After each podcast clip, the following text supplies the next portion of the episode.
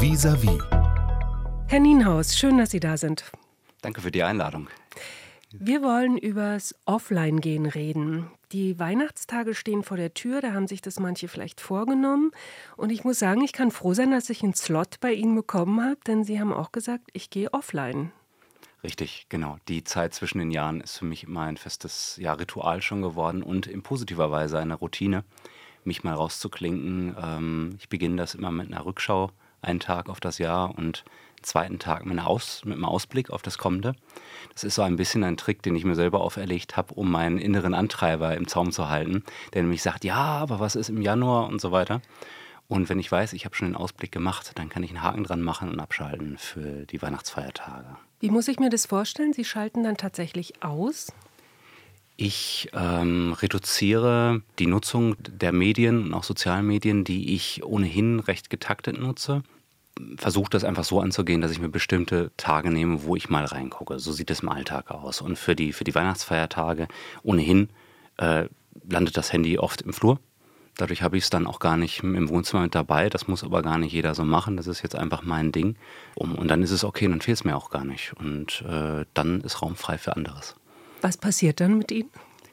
Ich merke so, die ersten ein, zwei Tage ist immer noch Tempo drin von, von den Monaten vorher. Gerade jetzt so, wir erleben das gerade alle, die dynamische Vorweihnachtszeit und hier und da und das muss ich noch, ah, und dann haben wir noch da die Familie.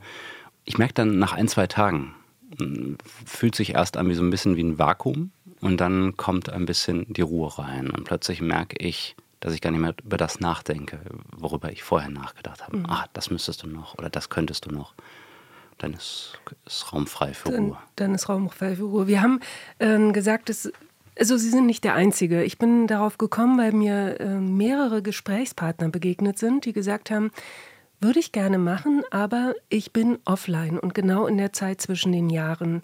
Das heißt, das war eine bewusste Entscheidung und die wurde mir so überbracht, dass ich auch keinerlei Widerrede gewagt habe. Und wir sind ja als Journalistinnen schon im Überreden ganz gut, aber da habe ja. ich gesagt, nein gut, ich respektiere das. Das mhm. ist eine klare Ansage. Sollte man das auch so machen? Sie meinen das zu respektieren? Nee, andersrum diese Ansage so klar zu machen? Ja. Allein aus, aus meiner Sicht jetzt als, als Coach und Trainer ist alles, was wir bewusst steuern, äh, ein Gewinn. Und zwar nicht nur für einen selbst, was jetzt erstmal so anmutet, sondern einfach auch für die Kommunikation schlechthin. Also ich habe überwiegend mit Führungskräften zu tun, aber das gilt genauso für uns als Privatpersonen. Alles, was ich kommuniziere, ist eine Möglichkeit für mein Gegenüber anzudocken. Das, das äh, verzeihen Sie mir den grammatischen äh, bewussten Fehler, das Falscheste, was ich tun kann ist nicht zu kommunizieren und es irgendwie laufen zu lassen. Das sehen wir in der Unternehmenskommunikation ne, und dann sind Mitarbeiter unzufrieden.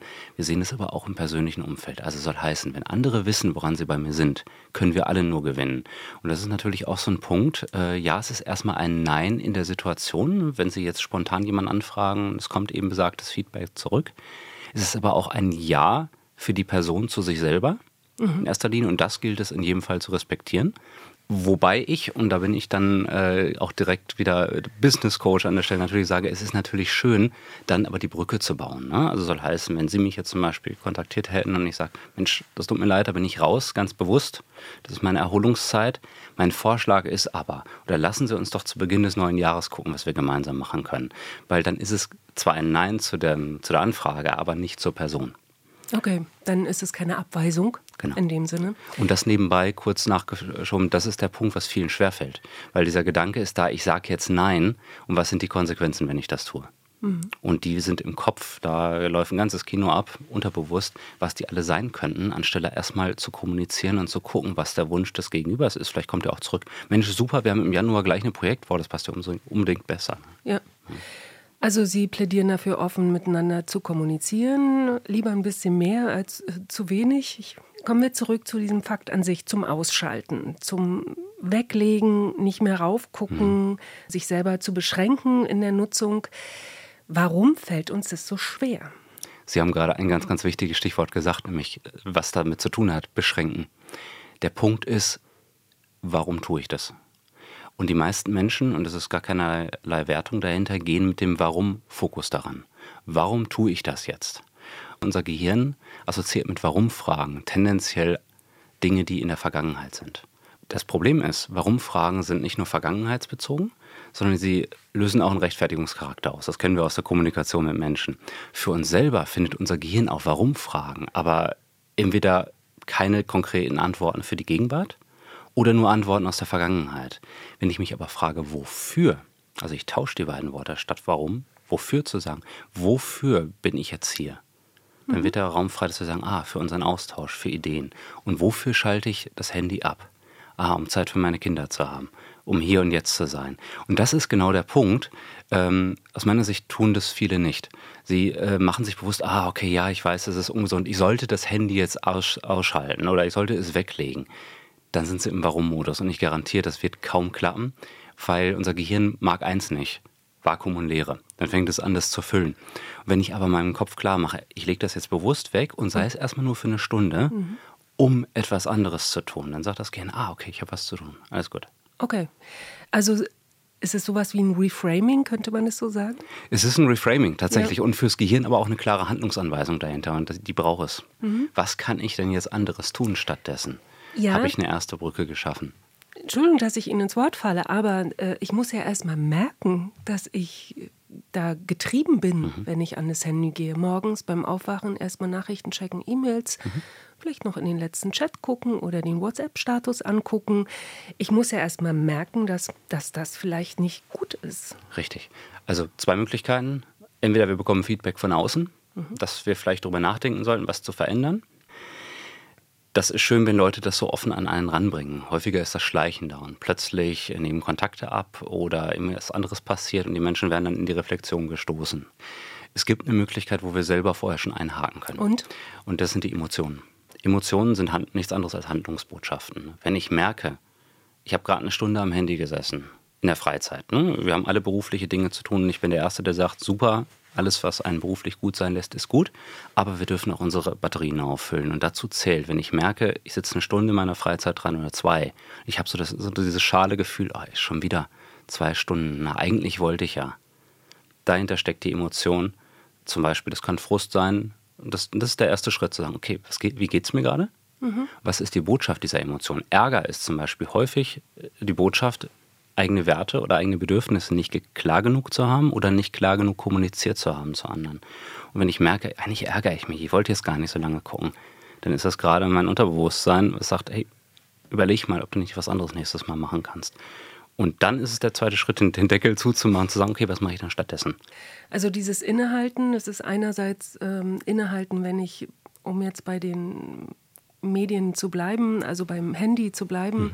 ähm, innezuhalten und zu sagen, wann habe ich das Handy genommen, welche Situationen sind es und andersrum auch das zu, zu drehen und zu sagen, wann ist es mir gut gegangen. Ne? War es der Spaziergang oder als das Handy einfach verlegt war unter dem Geschenkpapier zum Beispiel zu Weihnachten, könnte ja sein. Äh, ich habe es einfach nicht wiedergefunden, aber war irgendwie auch lustig ohne Handy und ohne alberne WhatsApp-Bilderchen. Ähm, diese beiden Sachen, ne? also dass man sowohl merkt, wann ist es schlecht mhm. oder zu viel und wann ist es gut für mich. Ja.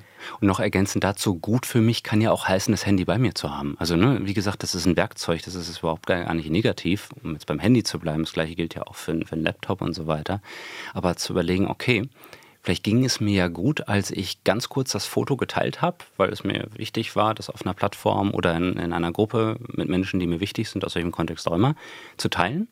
Aber dann habe ich es bewusst wieder eingesteckt und war wieder hier und jetzt im Gespräch und habe den Abend genossen und vielleicht gar nicht mehr weiter darüber nachgedacht, weil ich innerlich auch einen Haken gemacht habe. Okay, ich habe den Post abgesetzt, jetzt ist gut, jetzt bin ich wieder hier. Das ist bewusst, das ist Selbstmanagement und das ist okay. Also es muss gar nicht heißen, jetzt das gar nicht zu machen, aber der Punkt ist ja, wo schleicht sich eine, eine Dynamik rein, wo ich selber plötzlich keine Kontrolle mehr habe. Kann man ähm, dieses Einschleichen, ähm, diese, diesen Kontrollverlust in Zahlen festmachen? Gibt es Erfahrungswerte, wo man sagt, ab so und so viele Stunden am Tag ist es wirklich ähm, schwierig? Es hängt stark vom Kontext ab. Also es ist genauso wie Coaching-Themen, die sind stark äh, ja, klientenspezifisch. Wir beide haben vorher im Eingang darüber gesprochen. Äh, Sie hier beim, beim RBB, es wäre äh, überhaupt nicht, äh, so, es würde sie nicht so gute Arbeit machen, lassen können, wie sie es tun, wenn sie das Telefon nicht dabei hätten, wenn sie nicht auf dem neuesten Stand wären.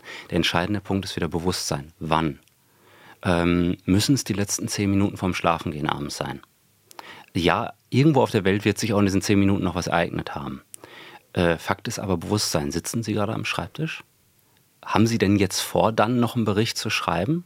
Und wir wissen, glaube ich, alle, dass die Verantwortung, äh, die Antwort eher zehn Minuten vorm Schlafengehen Nein ist. Genau. Okay, bewusst. Dann morgen früh wieder. Okay. Ja. Und wenn Sie äh, soll jetzt gar nicht paradox klingen mit den ernsten Themen, die gerade überall sind, aber auch wenn Sie sich mit Blick auf Ihre Arbeit darauf freuen, dann morgen wieder ranzugehen, dann ist es ja ein doppelter Gewinn zu sagen, okay, nee, jetzt zehn Minuten vorher aus, aber morgen dann wieder mit Vollgas. Das ist eine bewusste Entscheidung. Also Sie gehen jetzt Heiligabend offline, haben alle Arbeitsmails gelesen, haben sich fokussiert, was Sie im nächsten Jahr erwartet. Dann kommen die Feiertage mhm. Und irgendwann kommt Arvid Nienhaus als Coach, als berufstätiger, selbstständiger Unternehmer und muss ja dieses Handy wieder in die Hand nehmen. Richtig. Da ein ganz, ganz wichtiger Punkt eine gute Vorbereitung. Und äh, im unternehmerischen Kontext ist das immer klar, aber auch jedem Sportler und auch uns als Menschen ist es als Privatmenschen eigentlich auch klar. Wenn ich vorab Strategien habe, dann hilft mir das. Und das Schöne ist, die lassen sich für einen selbst auch bauen.